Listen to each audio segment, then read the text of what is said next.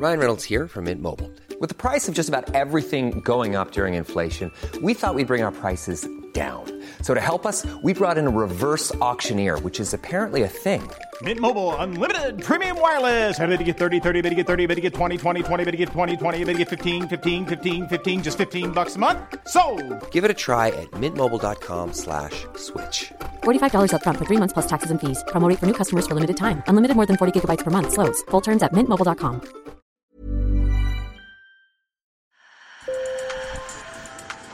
Bonjour. Hello. Hola. Marhaba bikoum. sur le fil, Le podcast d'actu de l'AFP. Des nouvelles choisies pour vous sur notre fil info.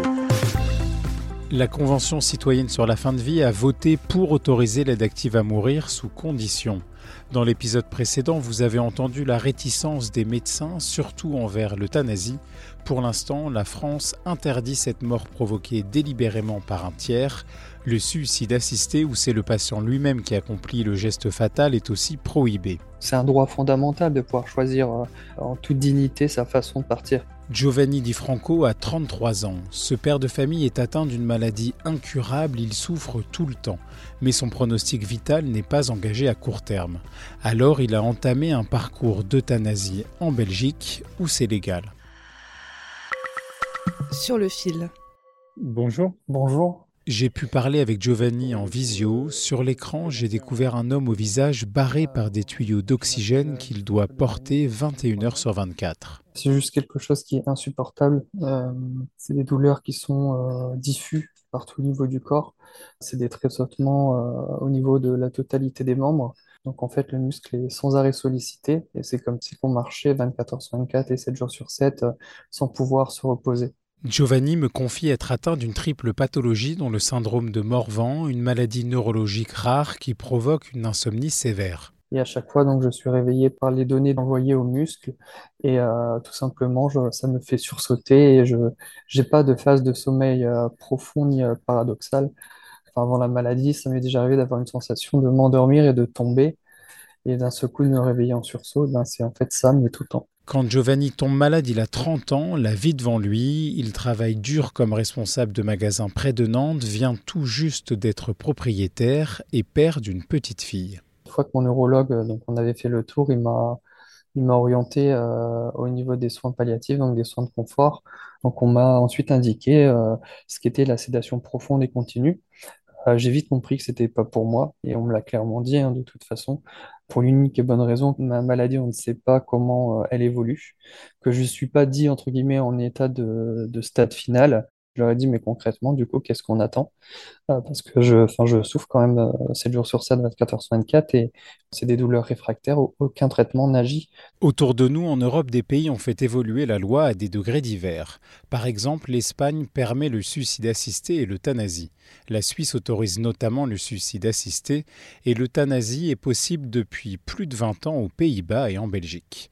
En 2022, au moins 53 Français ont bénéficié d'une euthanasie en Belgique, selon la Commission fédérale de contrôle et d'évaluation de l'euthanasie. Je mène un combat euh, pour pouvoir déjà accéder euh, à l'euthanasie en Belgique. Je ne pensais pas que c'était un parcours du combattant aussi compliqué. J'ai passé la partie, on va dire, entre guillemets, euh, psychologique pour montrer que j'étais apte cognitivement. Le deuxième critère, c'est euh, c'est avoir des douleurs réfractaires qu'on ne peut pas soigner.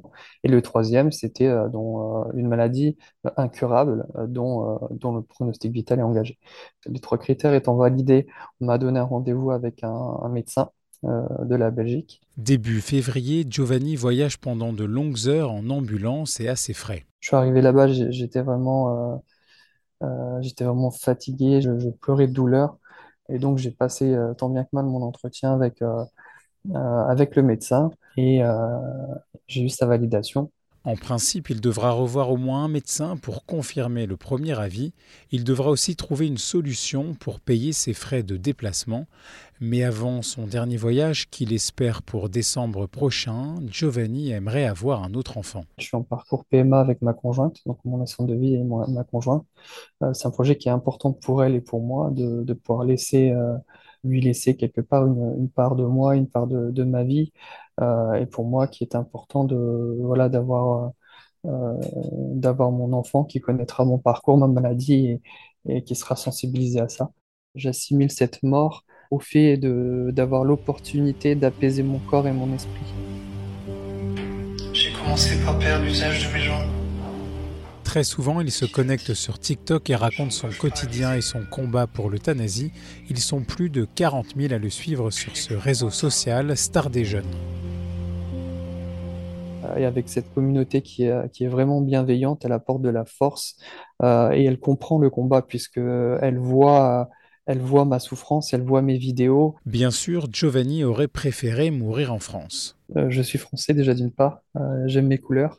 Partir euh, en toute sérénité entouré de ses proches, je pense que ça devrait donner à tout le monde et pas devoir s'exiler dans un autre pays. Récemment, il a témoigné en visio devant plusieurs citoyens de la Convention sur la fin de vie en marge de l'événement. Il y a la Convention citoyenne et il y a des avancées, je pense, symboliques et importantes qui vont se faire en France voilà, ça sera pas avant une bonne année, je pense, euh, avec euh, même beaucoup de chance. C'est pas possible pour moi, c'est ma seule solution, la Belgique. Martial, 28 ans, a écouté le témoignage de Giovanni. Ce citoyen de la Convention est d'autant plus convaincu de la nécessité d'autoriser l'adactive à mourir. Moi, je suis plutôt pour un accès ce qu'on a défini comme universel ou élargi à l'aide active à mourir, au choix de la personne, donc euthanasie ou suicide assisté, et qui soit conditionné à euh, la capacité de discernement, à la volonté évidemment, et la volonté c'est une, on l'entend comme une demande réitérée. Nous on, on l'affirme à chaque instant, la personne peut changer d'avis et peut arrêter à tout moment jusqu'au jour J. Martial fait partie d'un groupe de citoyens très minoritaires à la Convention. Avec leur approche, pas de conditions d'âge ou de maladie incurable pour l'aide active à mourir. Les personnes souffrant de maladies psychiques pourraient aussi y avoir accès. On évoquait par exemple la personne qui a 80, 90, 95 balais, qui ressent à un âge avancé une, une plénitude, et une vie euh, pleinement accomplie. En fait, si la personne n'a pas envie de se projeter sur le fait que potentiellement on est euh, peut-être plus euh, sujet à des polypathologies, des maladies, etc., en fait peut se dire mais là moi j'ai accompli ma vie et en fait ça me convient et ça me suffit. En fait, on se réapproprie la mort mourir et le choix de mourir fait partie de notre société, comme le choix de vivre. Au cours des neuf week-ends de convention, les citoyens ont écouté des médecins, des psychiatres leur parler de la fin de vie, mais aussi des philosophes. Autrement dit, légaliser ou pas l'euthanasie et le suicide assisté, ce n'est pas une question de dignité, c'est une question de liberté. Et des représentants des différentes religions. Que cet interdit de, de tuer soit puni, c'est évidemment une grande sécurité pour chacun d'entre nous. À l'autre bout de l'échiquier de la fin de vie, totalement opposé à Martial, on trouve Léo, 32 ans. Il est contre l'euthanasie et le suicide assisté. Euh, on va me dire, mais pour ceux qui souffrent, vous ne faites rien. Et c'est vrai. Non, je ne vais euh, rien faire, sinon euh, euh, espérer qu'il y ait et, proposer un développement massif des soins palliatifs, qu'il y ait du personnel, qu'il y ait de l'accompagnement, qu'il y ait de l'humain. La douleur va être physique et elle peut, dans beaucoup de cas, être contenue. La souffrance, la souffrance, elle est psychique, elle est psychologique, c'est la souffrance de l'existence. Si on ouvre l'aide active à mourir pour des souffrances, pour des gens qui ont un mal-être à l'existence, alors on n'est déjà plus dans le critère de la maladie, on n'est plus dans le critère de l'incurabilité. N'importe qui qui souffre, qui n'aime pas son existence, peut être légitime à faire cette demande. Eh bien moi, je lui reconnais pas, je, je, ne nie pas son droit à mettre fin à ses jours, mais je ne reconnais pas le devoir de la société de lui permettre. L'accès à l'aide active à mourir devrait-il être ouvert? Le 19 mars, l'ouverture de l'aide active à mourir a été approuvée par la Convention à 75,6%. Ce que l'on sait, c'est que nos citoyens sont donc largement en faveur de l'aide active à mourir, sous condition, avec une préférence pour le recours au suicide assisté. Euh, je disais, oui, peut-être pas patient, là, pour le coup. À la, personne. À la fin de la convention, les citoyens vont remettre leurs propositions au gouvernement, alors ils ont participé à des séances d'écriture, en groupe, comme en ce samedi matin. Nous avons notre introduction. Hélène, la citoyenne de Tournefeuille près de Toulouse, fait partie du groupe qui est en faveur de l'euthanasie et du suicide assisté au choix de la personne. Il rassemble le plus de citoyens. Moi je suis pour, avec des conditions, avec des garde-fous. Euh, je ne veux pas ouvrir l'euthanasie et le suicide assisté à tout le monde. C'est qu'il y a une avis médicale. Mais je veux qu'on écoute le patient et la volonté du patient.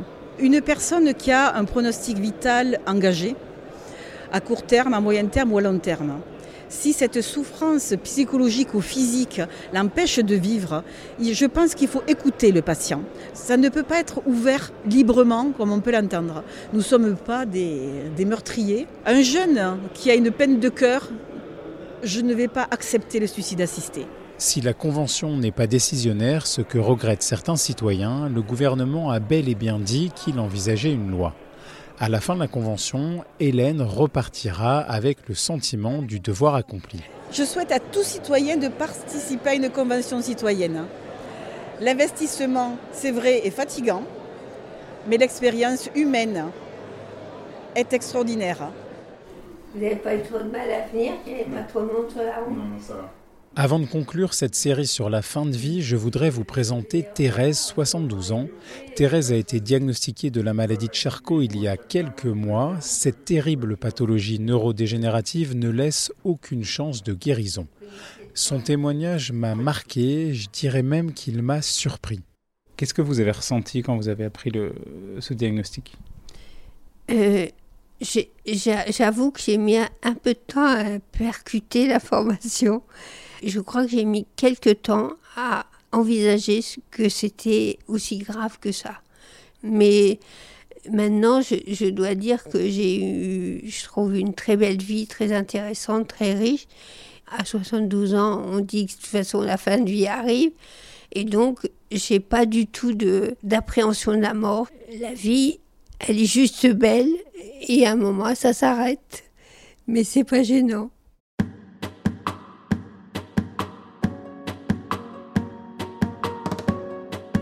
Je voudrais remercier infiniment Thérèse et Giovanni, les médecins, les citoyens de la Convention. J'espère qu'ils vous ont aidé à mieux comprendre ce débat de société si intime. De mon côté, leurs témoignages m'ont beaucoup apporté. Ils m'ont aidé, je crois, à continuer à aimer la vie plus que tout et à détester la mort un petit peu moins. Je m'appelle Antoine Boyer, merci beaucoup de nous avoir écoutés. Si vous aimez sur le fil, recommandez-nous à vos amis, à votre famille. À très bientôt.